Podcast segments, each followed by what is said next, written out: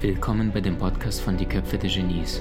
Mein Name ist Maxim Mankewitsch und in diesem Podcast lassen wir die größten Genies aus dem Grabau verstehen und präsentieren dir das spannende Erfolgswissen der Neuzeit.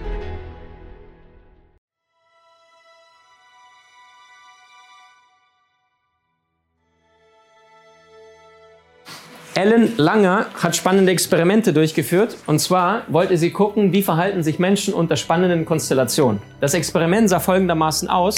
Sie hat wildfremden Menschen eine Pflanze gefragt, könnten Sie sich vorstellen, eine Pflanze bei sich zu Hause aufzunehmen, kriegen ein bisschen Geld dazu, leicht verdientes Geld, das Ding steht in der Ecke. Sagen die, ja, machen wir.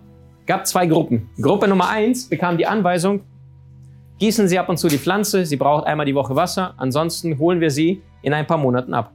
Gruppe Nummer zwei bekam die Anweisung, hier steht die Pflanze, es gibt eine kleine Bedingung, Sie dürfen sich nicht um die Pflanze kümmern, Klammer auf, Sie dürfen sie nicht gießen. Verboten. Klammer zu.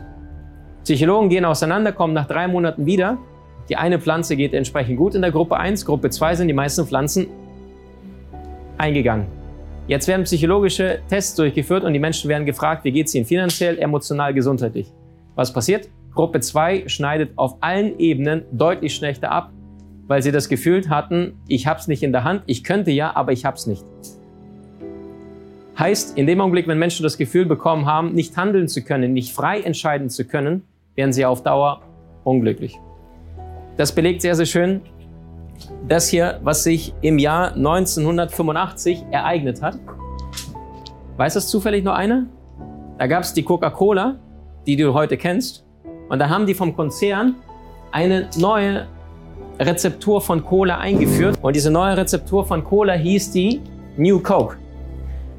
Cola, großer Konzern, ja oder nein? Riesig. Einer der, ich glaube, Top 20 Konzerne weltweit, äh, was Vermarktung und, und Marketing angeht. Das heißt, die Menschen dort sind nicht ganz doof, sonst wären sie nicht so schnell gewachsen. Was sie jetzt vorher gemacht haben, sind 190.000 Menschen haben sie vorher in einer Studie befragt. Sind 190.000 viel? Ich finde verdammt viel. 190.000 Menschen in eine Studie durchgeprügelt und dann haben sie in unterschiedliche Geschmacksrichtungen hingestellt und haben gesagt, ohne dass es draufsteht, was schmeckt ihnen besser? Und da haben sich die Menschen in diesen 190.000 eindeutig für die New Coke entschieden, weil die geschmacklich deutlich besser war. Äh, 55 Prozent entschieden sich für die New Coke, ohne zu sehen, was da drauf steht, im Vergleich zu 45 Prozent die Cola, die du heute kennst. Jetzt wird die eingeführt, weil die sich sicher sind, die schmeckt tatsächlich ein bisschen besser. Warum gab es die New Coke? Weil Pepsi meistens besser abgeschnitten hat im Geschmack. Und da wollten sie Pepsi ein bisschen näher kommen. Und dann haben sie sogar erst die beiden Kohlen gegen, Cola gegeneinander äh, testen lassen, ohne dass es drauf stand, haben die meisten Menschen sich für die New Coke entschieden. Und dann haben sie New Coke gegen Pepsi schmecken lassen. Und da haben sich die meisten Menschen diesmal für, Pep, äh, für New Coke entschieden. Normalerweise zuvor war immer Pepsi der Favorit, der Sieger, im Blindtest.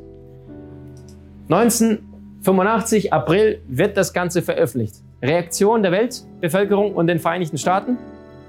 Menschen protestieren auf den Straßen.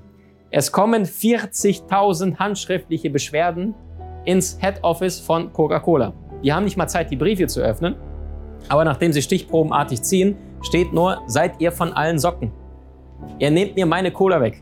Ergebnis, nur 79 Tage später gab es die alte Cola wieder unter dem Namen The Classic Coke.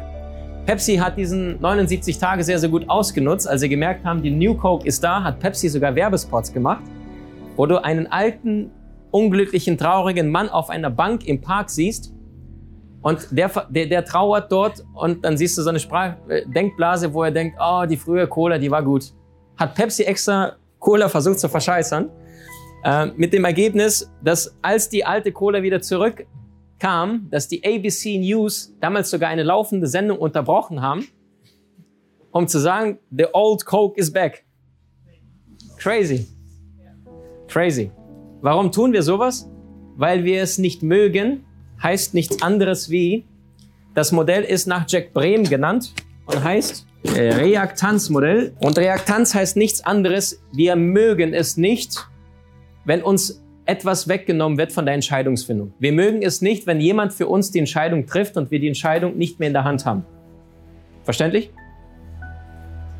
Wenn Frau tanzen möchte, der Mann ist eifersüchtig und sie sagt, boah Schatz, auf dieses Wochenende, da gibt's Salsa und da kommt die Band, der Mann möchte es nicht, sagt, nein, du gehst nicht tanzen, was will die Frau jetzt? Ich will noch mehr tanzen. Du kennst es aus der Kindheit, nein, jetzt wird nicht ferngeguckt, jetzt willst du Fernsehen gucken. Menschen auf der Bushaltestelle wurden befragt in einem Experiment. Kommt ein junger Mann hin und sagt, entschuldigen Sie, mir fehlt ein bisschen Kleingeld, könnten Sie mir vielleicht ein bisschen Geld geben, damit ich mir das Busticket kaufen kann? Ein paar Menschen geben Geld, andere nicht. Jetzt geht der gleiche junge Mann bei einer anderen Gruppe hin und fragt die Menschen, Entschuldigung, könnten Sie mir ein bisschen Geld geben, damit ich mir ein Busticket kaufen kann? Aber bitte fühlen Sie sich ganz frei in Ihrer Entscheidung. Plötzlich geben doppelt so viele Menschen Geld. Crazy shit. Kennt ihr diese Werbung bei YouTube? Kennt ihr das? Diese 5 Sekunden Werbung bei YouTube, wer hat schon mal erlebt? Du guckst YouTube, da kommt eine Anzeige und dann siehst du 5, 4, 3, 2, 1. Kennt ihr auch die anderen Anzeigen bei YouTube, die, da steht irgendwie noch 20 oder 30 Sekunden, kennt ihr die? Welche schauen die Menschen tendenziell länger? Die 5 Sekunden oder die 30 Sekunden? Die 5 Sekunden. In dem Augenblick, wenn du jetzt auf YouTube gehst und du siehst von der ersten Sekunde an, da steht noch 28, 27 Sekunden und so weiter, sagen die meisten Menschen, boah, ey, ihr nehmt mir meine Freizeit weg, ihr nehmt mir meine Lebenszeit weg, fuck off, die laden neu oder schließen das Video. Steht da 5, 4, 3, 2, 1, das heißt, du hast die Wahl, das jetzt abzuwählen, das wird dir nicht weggenommen, gucken die meisten plötzlich die Werbung. Crazy? Obwohl sie es wegklicken könnten. Das heißt, wenn du im Leben vorankommen möchtest, versuch nicht den anderen zu sagen, du kaufst jetzt das, was ich dir anzubieten habe, sondern gib den Menschen die Entscheidung, selbst entscheiden zu können. Gib ihnen die Freiheit, das zu tun, was sie möchten. Und nicht, mein Partner muss mich jetzt unterstützen, das zu tun, was ich möchte. Muss er nicht. Und je mehr du willst, desto mehr will er nicht, weil du ihm die Freiheit wegnimmst. Ja oder nein? Und Liebe bedeutet Freiheit. Thema Bewusstsein, erlernte Hilflosigkeit.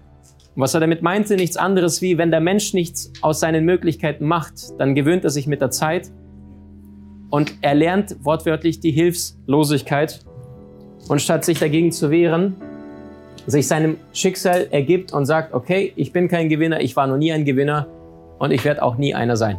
Der Karl August Möbius, das ist mein Buddy, der hat mich noch mehr geflasht. Karl August Möbius war ein verrückter Zoologe und er hat folgendes Experiment durchgeführt. Der hat einen riesengroßen Hecht gefangen im Fluss, einen Räuberfisch, und den hat er einfach in so ein Aquarium hineingetan. Was isst der Hecht am liebsten? Köderfische. Die hat er auch reingepackt. Der hat hier eine Glaswand reingetan. Was passiert? Die ersten sechs Wochen, der Hecht mit der Schnauze, boing, boing, boing, versucht die Köderfische zu fressen, es gibt nichts. Außer das Futter, das künstliche Futter, das getrocknete Futter, was Dr. Da jedes Mal reinwirft. Nach zwei Monaten haben die Angriffe vom Hecht aufgehört gegen die Scheibe, weil er gelernt hat, oh, gibt's nur auf die Schnauze, aber Fische kriegst du trotzdem keine.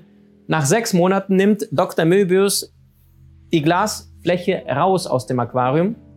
Plötzlich schwimmt der Hecht umher um die Köderfische und frisst sie nicht mehr. Obwohl es sein natürlicher Instinkt war, sein Leben lang im Fluss. Er hat es mit der Zeit verlernt. Und das ist das, was sehr, sehr viele Menschen da draußen auch mit der Zeit tun. Kennst du Menschen draußen, die sich ihrem Schicksal ergeben haben und einfach sagen, ich bin's nicht, ich war's nicht, ich will's nicht? Und das ist das, was die meisten tagtäglich tun. Es ist nämlich sehr viel leichter, Verantwortung nach außen zu schieben und in die Opferrolle reinzuschlüpfen, statt zu sagen, ich bin verantwortlich. Deswegen Lösung gegen erlernte Hilflosigkeit, tagtäglich 30 Mal den Satz, ich bin verantwortlich. Bis du irgendwann mal sagst, so fuck off, wieso sitze ich gerade hier? Wieso rauche ich? Wieso bin ich übergewichtig? Wieso bin ich pleite? Wieso werde ich ständig nur verarscht von meinen Ex-Partnern? Indem ich anfange, mir die Frage zu stellen, was hat es gerade eigentlich mit mir zu tun? Und nicht den anderen die Schuld gebe, weil wer anderen die Schuld gibt, gibt anderen die Macht. Wie hat dir die neueste Folge gefallen? Hinterlasse uns gerne einen Kommentar oder profitiere von entspannenden Videokursen aus unserer Online-Akademie unter köpfe-der-genies.com.